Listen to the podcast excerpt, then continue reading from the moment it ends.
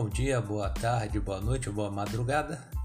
Este podcast é sobre a Rede Globo. A Rede Globo de televisão está promovendo aí entrevistas com os presidenciáveis e o primeiro foi o Jair Messias Bolsonaro, o atual chefe de Estado e chefe de governo. Nas redes sociais, como sabemos, existem aquelas bolhas, uns contra Bolsonaro, outros a favor, outros contra Lula, outros a favor. Quer dizer, tá naquele aquele cabo de guerra entre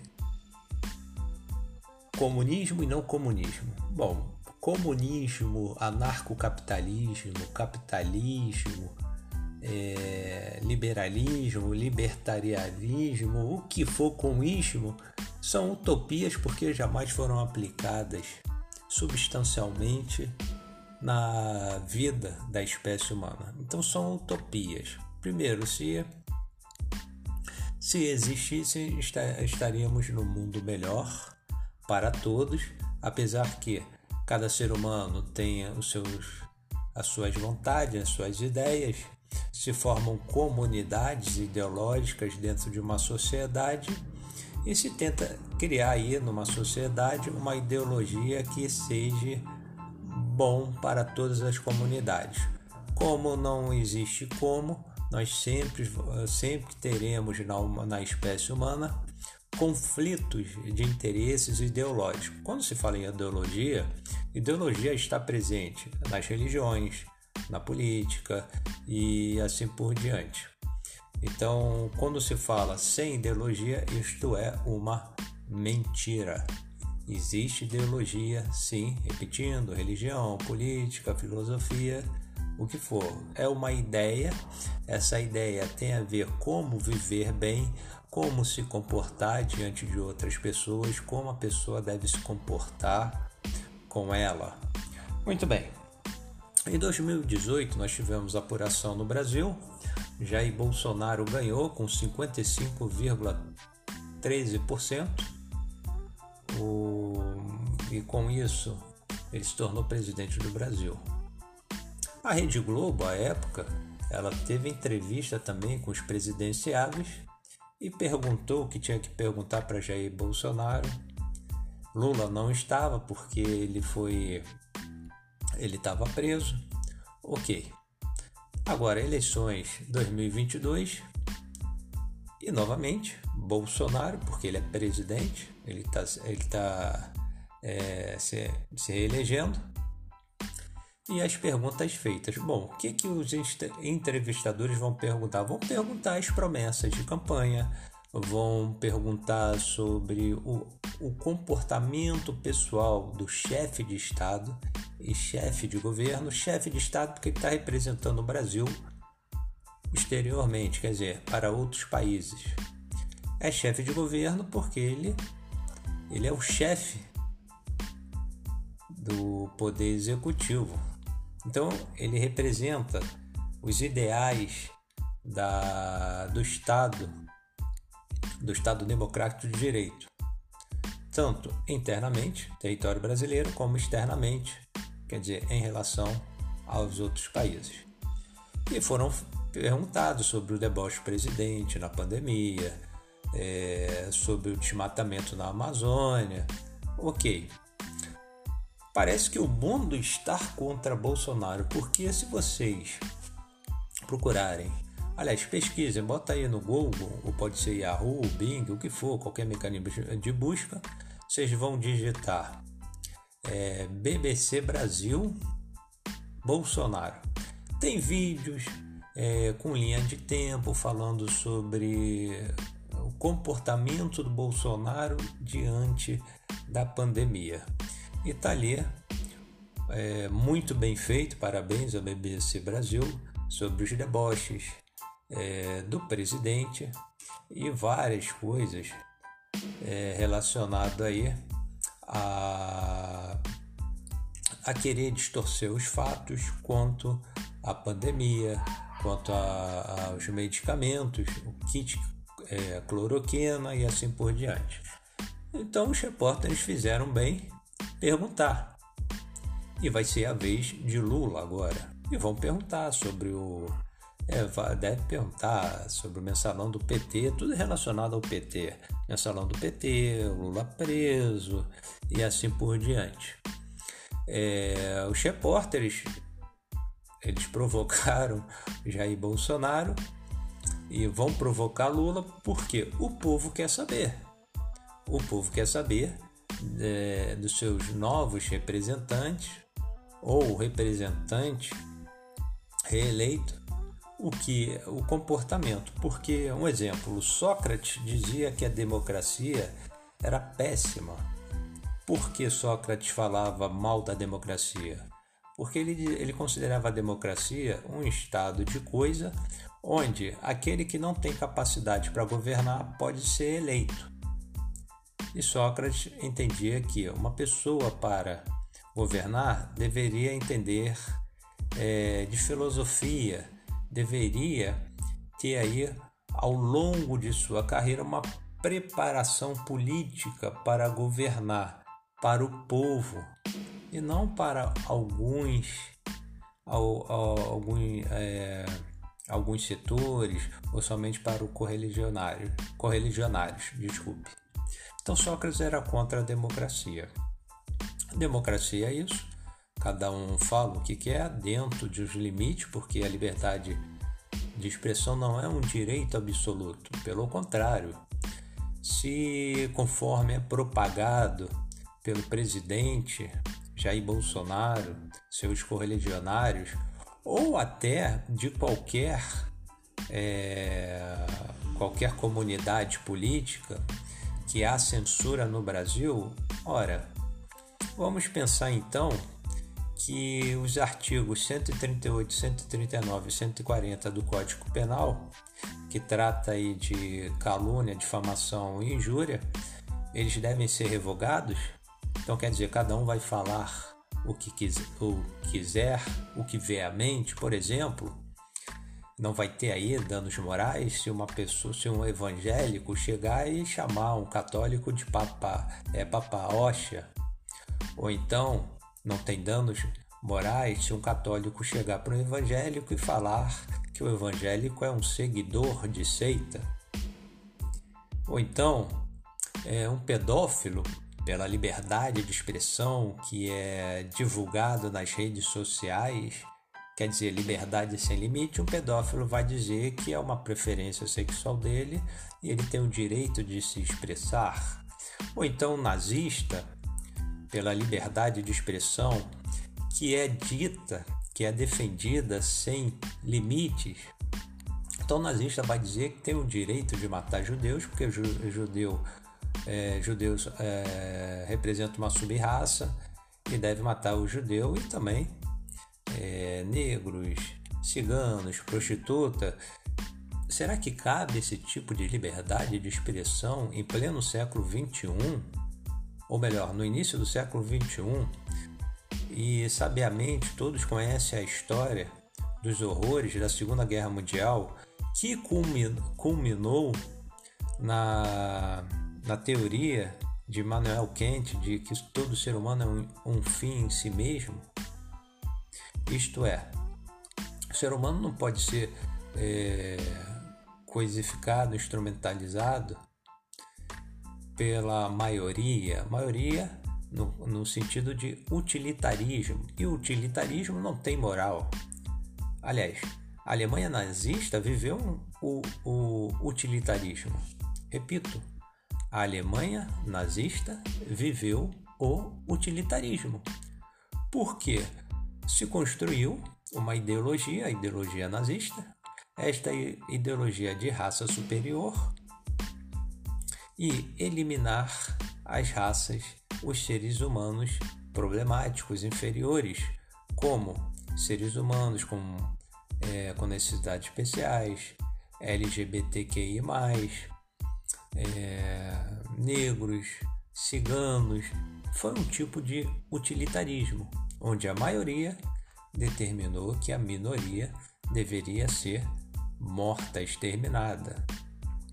E com isto, com esse utilitarismo nazismo, se explorou é, os judeus e outros para trabalharem. Aliás, foi até similar ao que aconteceu na ex-União Soviética, o Holocausto de Holonodor e os presos políticos, onde Stalin colocava para trabalhar trabalhos forçados, é, análogos ao escravo. Então, retornando aí à questão das entrevistas na Globo, os repórteres ali perguntaram aquilo que o povo quer saber. Poderia ter explorado mais é, os deboches aí, porque o jornalista pode ter, pode debochar, pode rir. Bom, existe uma liberdade de expressão não é mais o jornalismo não é mais os moldes de, dos anos de 1930, aquela seriedade, não rir e tudo, não. Mudou o jornalismo. O jornalismo mudou e com isso os repórteres eles podem perguntar, eles podem rir, porque é a liberdade de expressão que tem a ver, a ver com a liberdade de imprensa. Agora, agora claro, o jornalista não pode é, é inventar fatos.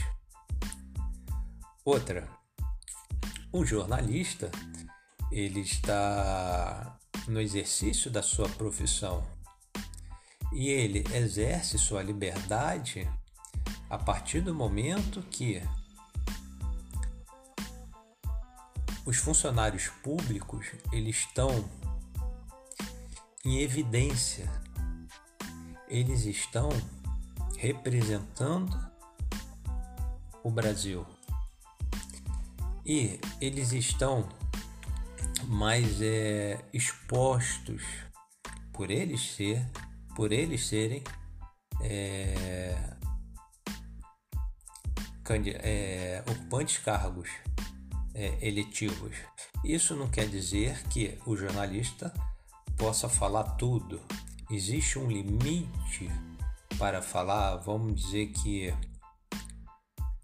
é um jornalista, ele se reporte a um candidato, esse candidato é LGBT+, botei o mais para não falar as demais letras, LGBT+, e o, e o jornalista, enquanto repórter, ele debocha do candidato LGBT+, falando que a condição da sexualidade desse candidato fere a boa moral. Ora, não se abriga o direito de liberdade esse racismo, porque é um racismo. Está se promovendo um racismo. Então, neste caso, a liberdade de imprensa na figura da liberdade de expressão pelo jornalista, como todo direito não é absoluto, não abriga, não acolhe, não defende este racismo do jornalista. Agora, no caso de um jornalista rir sobre é, ou um deboche mesmo em relação ao candidato ou candidata que falou sem nexo, desconexo com a realidade, isto não causa danos morais. Bom, gente, terminei aqui. Agora esperar sobre é, os próximos candidatos. Aliás, quase esqueci, teve o Ciro Gomes. Ele foi perguntado ali na Rede Globo pelos repórteres por que houve um, um, um tratamento diferente. Veja bem, o Ciro não é presidente da República. Ciro Gomes não é presidente da República. E por não ser presidente da República, não se pode cobrar tanto quanto Jair Messias Bolsonaro, porque Jair Messias Bolsonaro é o presidente. Então o jornalista ele vai fazer o que? Uma comparação com aquilo que o candidato é, prometeu, quando eleito, o que fez ou deixou de fazer, o que falou ou deixou de falar, como necessidade, por exemplo, o chefe de Estado, chefe de governo deveria falar: não, eu sou a favor é, da dignidade dos LGBT, mas eu sou a favor da defesa da mulher no caso de violência doméstica. Então, os jornalistas, na entrevista, na condição de repórteres, eles vão perguntar sim sobre as falas, tanto as falas quanto as omissões em relação à defesa da dignidade humana. Então não há nada demais. O tratamento foi assim diferente, não por uma questão de atacar somente o Bolsonaro, como se a Rede Globo tivesse, isto eu estou falando numa visão, numa visão não de é, porque eu não tenho como saber o que, que se passa na cabeça é, da Rede Globo, dali de toda a sua estrutura.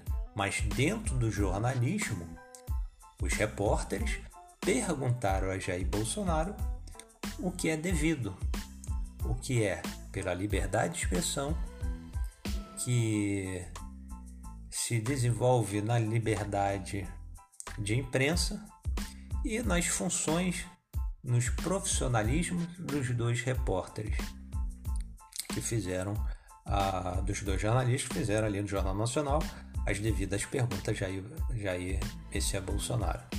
Agora, um detalhe interessante, não estou, não estou aí é, é, fazendo qualquer é, menção de vote no Ciro Gomes, mas eu acho interessantíssimo tributar os 52 mais ricos no Brasil. Esse tributo, 50 centavos, não é nada, gente.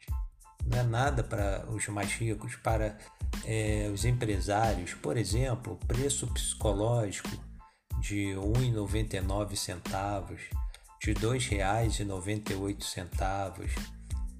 Esses centavos eles ficam com o fornecedor. Então, um exemplo, você vai no supermercado, você compra ali é, um pacote é, de feijão, custa dois reais. Aliás, dois não, tô até sonhando, né? Vamos botar aí 8,98 centavos, R$ 8,98. E você paga ali em espécie, em dinheiro, em cédula. R$ 8,98, você dá ali R$ 9,00 e os dois centavos Ora, o lojista deveria dar o quê? Se ele não tem os dois centavos, porque o preço é R$ 9,98. Aliás, R$ 8,98. Se você dá em espécie, em dinheiro ou em moeda, no, é, oito, é nove reais, dois centavos é o troco. Mas o lojista não tem. Então aqueles dois reais que fica ali com o lojista ou no supermercado, com o fornecedor, eles não são contabilizados, eles não são divulgados no imposto de renda. Já começa a sonegação de imposto aí. Então, os 50 centavos, isso, isso não vai onerar os fornecedores, os mais ricos. E com o Estado, e com certeza fortalecerá o Estado social diante de, é, dessa condição abissal de desigualdade social que nós temos no nosso Brasil. Até a próxima.